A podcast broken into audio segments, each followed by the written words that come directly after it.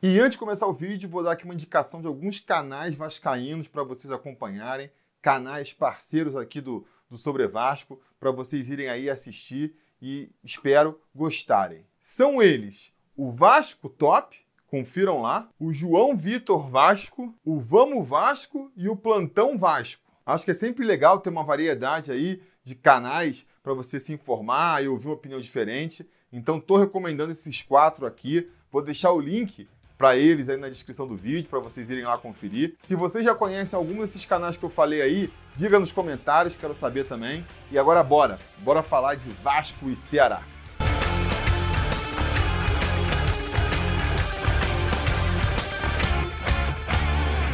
Fala, torcida vascaína, Felipe Tiru de volta na área para falar de jogo do Vascão, porque nesse sábado, às 5 horas da tarde, com transmissão exclusiva por pay-per-view, o Vasco vai até Fortaleza enfrentar o Ceará pela 28ª rodada do Campeonato Brasileiro da Série A. Um jogo que o Vasco tem tudo para ganhar, né? Afinal de contas, nós estamos num momento muito melhor do que o Ceará, né? Estamos vindo aí de três vitórias consecutivas, uma vitória super difícil de conseguir contra o Internacional lá no Beira-Rio, contra um adversário de uma qualidade técnica indiscutível, muito superior aí ao time do Ceará, né? Porque o time do Ceará, se a gente for analisar ali a, os jogadores, né, tem algumas peças ali que a gente conhece bem. Diogo Silva no gol, o técnico deles agora, mandaram o técnico embora, acabaram de contratar o Adilson Batista, a gente conhece bem também. O craque do time deles é o Thiago Galhardo. Então daí você já tira, né? E, repito, ainda por cima, eles não vêm no momento bom. No começo do campeonato, parecia até que eles iam conseguir ficar ali a uma distância segura da zona de rebaixamento, mas a gente está vendo nas últimas rodadas que isso não está acontecendo. No momento, eles estão um pontinho acima só da zona de rebaixamento, estão tentando se recuperar aí, né? Tanto que demitiram o técnico para tentar dar um gás com o técnico novo, mas não está funcionando muito bem, não. Dos últimos cinco jogos, eles perderam três, por exemplo. Enquanto o Vasco, dos últimos cinco jogos, só perdeu um, está a quatro rodadas invicto e a três rodadas com 100% de aproveitamento. Então vamos enfrentar aí um adversário mais fraco do que enfrentamos na última rodada. Vamos jogar fora de casa, mas isso para esse time do Vasco também não é problema. O Vasco vem mostrando aí no campeonato que não se intimida em jogar fora de casa. Nós temos 10 vitórias na competição. Dessas 10 vitórias, 4 foram fora de casa.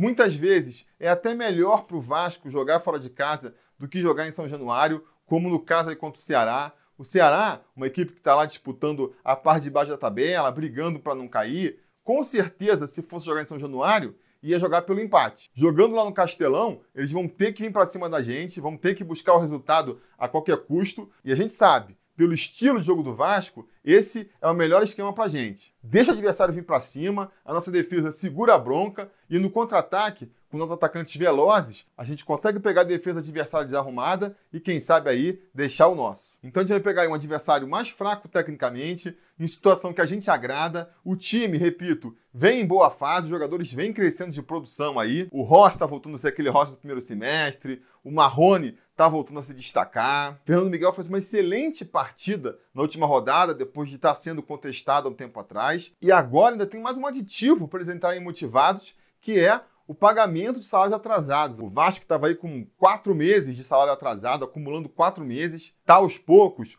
botando a situação em ordem aí. Já tinha pago um salário aí umas duas semanas atrás e agora quitou mais uma parte da dívida. Então vai todo mundo entrar de bolso cheio nessa partida aí, menos uma preocupação e mais um motivo para entrar motivado e focado na partida. E a gente ainda vem aí com reforços para esse jogo, né?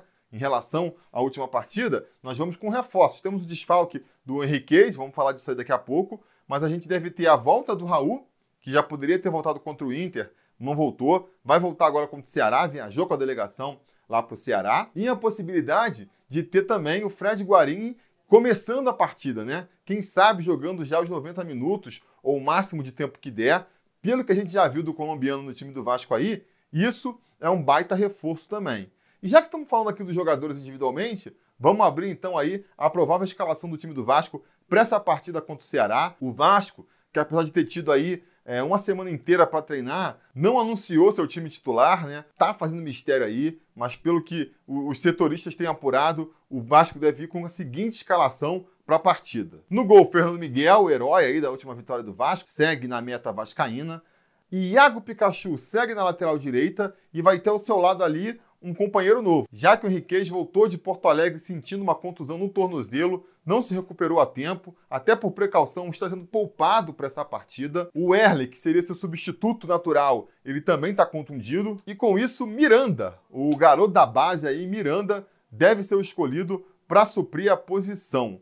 O Vanderlei Luxemburgo, a gente sabe, né? Não gosta da ideia de escalar um zagueiro canhoto pela direita. Então, mais uma vez, tá deixando aí o Ricardo Graça de lado. Eu não tenho muito como comentar sobre isso. Eu acho o Ricardo Graça um zagueiraço, joga muito bem pela esquerda, mas não me lembro de ter visto ele atuar pela direita. Não sei. De repente ele é um nó cego pela direita mesmo, né? O Castan também não gosta de jogar deslocado. Então, diante disso, vamos dar mais uma possibilidade para um garoto da base aí. Normalmente quem tem entrado não tem decepcionado. Isso ajuda também o garoto a já ir se acostumando, se aclimatando com o time profissional. A gente com isso aí já vai pulando algumas etapas, pensando no elenco do ano que vem. Então, gostei. Gostei da escalação do Miranda aí para jogar pela direita. Vamos torcer para o garoto ter uma boa atuação e se mostrar como mais uma possibilidade, não só para essa temporada, mas também já vislumbrando a temporada do ano que vem. Ao seu lado, nenhum mistério, né? Leandro Castan, nosso capitão e líder, segue ali é, na posição. E fechando a linha defensiva, Henrique joga na lateral esquerda. Henrique que vem fazendo boas atuações também, participou até do lance do gol na partida contra o Internacional. Não teria por que ser barrado agora, não é mesmo? Do meio para frente, a gente deve ter uma formação um pouco diferente. Segundo o pessoal do Atenção Vascaínos, Luxemburgo deve optar por um meio-campo mais compacto, que iniciaria com Richard jogando como primeiro volante, Jogando como segundo volante, a gente deve ter aí mais uma vez o Bruno Gomes, que vem jogando muito bem, né? Teve a primeira oportunidade contra o Corinthians, a gente fez uma boa partida, fez uma boa partida também contra o Internacional, então garante a sua vaga ali, empurrando o Raul, que era o titular da, da posição até então, um pouco mais para frente. O Raul que a gente já viu jogando mais avançado, né? Ah, aquela partida contra o São Paulo que todo mundo coloca como uma das melhores do Vasco no ano. Tinha o Raul jogando mais avançado. Isso pode acontecer novamente agora contra o Ceará. E fechando aí esse quadrilátero de volantes, a gente teria o Fred Guarim aí como articulador desse meio campo. Eu imagino que o Guarim ficaria mais centralizado, justamente distribuindo as bolas, enquanto o Raul cairia mais pela direita ali, fazendo umas vezes de ponta direita, empurrando com isso o Rossi para a esquerda. O Rossi jogaria mais pela esquerda nessa partida, já atuou ali em outras situações. Contra o Havaí mesmo ele já jogou por ali e o Luxemburgo justificou na época que ele já estava pensando, já estava testando ali é, possibilidades para quando o Thales Magno fosse para a seleção. De repente, era isso que ele queria dizer, né? Que ele já queria imaginar ali o Raul jogando mais pela direita e o Rossi jogando pela esquerda. Vamos ver. Finalmente, fechando o time aí, a gente deve ter o Marrone jogando como centroavante. Com a entrada desse pessoal novo aí, tinha que sobrar para alguém lá na frente. E aí vai sobrar para o Ribamar, né? Não faria sentido barrar o Marrone, ainda mais depois da partidaça que ele fez contra o Internacional. Um time aí que me agrada bastante. A gente tem jogadores que vêm em grande fase, como eu já falei, o Rossi crescendo de, de produção a cada jogo, o Marrone crescendo de produção a cada jogo, a volta do Raul, que se não voltar fora de ritmo aí, vai ser de grande valia também, vinha jogando muito bem, eram destaques do time do lado do Thales Magno até se machucar. E a entrada do Fred Guarim, que já mostrou aí, nos poucos minutos que teve com a camisa do Vasco, a diferença que pode fazer nesse time. Então a expectativa é muito boa para essa partida contra o Ceará. O Vasco, repito, tem tudo para ganhar esse jogo. E a única coisa que me faz assim ficar meio preocupado é justamente isso, né?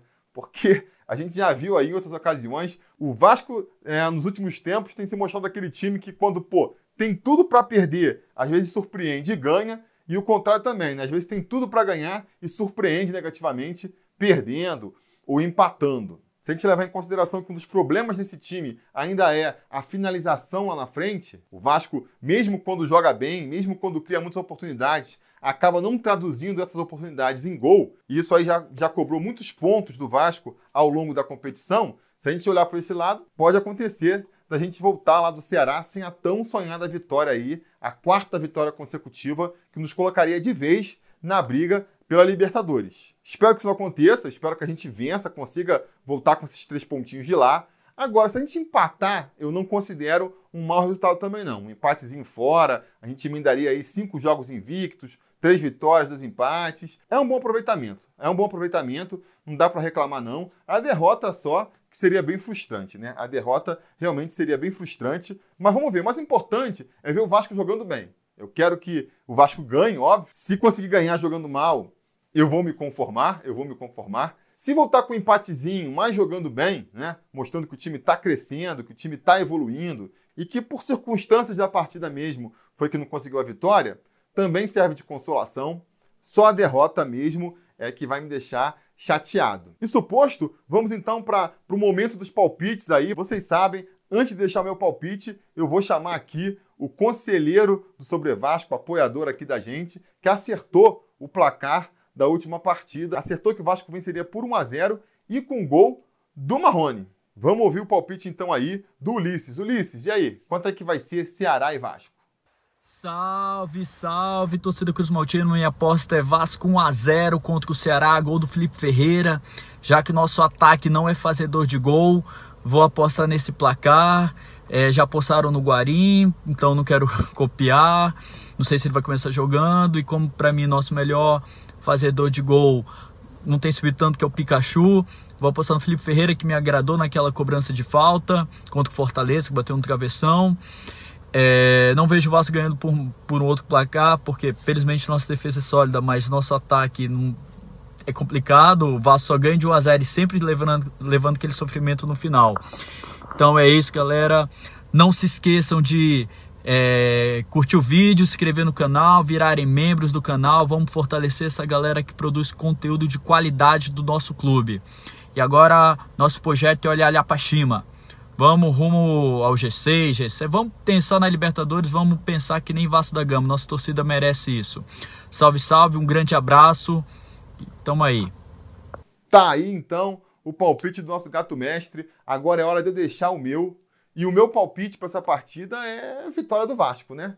Claro, estou confiante numa vitória do Vasco. Vou deixar até me levar aqui pelo otimismo, pela empolgação e vou apostar num Vasco vencendo por 2 a 0, algo raro nessa temporada. O time do Vasco, ele quando vence, vence sempre ali por um placar apertado, é difícil de conseguir abrir uma vantagem, construir uma vantagem, mas justamente apostando nessa evolução do time, nesse crescimento do Vasco na reta final, eu vou apostar na gente conseguindo uma vitória categórica lá no Ceará, 2 a 0 Gols de Fred Guarim, vai deixar logo dele, tem que mostrar serviço logo, Guarim. E o outro gol do Marrone, vamos dar mais uma chance para o Marrone aí. Então seria 2 a 0 para o Vascão. Insisto, não dá para considerar a vitória como um resultado natural, o Vasco com obrigação de ganhar, não vamos exagerar. Um empate pode ser até um bom resultado, pode ser até um bom resultado, mas não tem como, né? Vindo aí de três vitórias seguidas, a gente também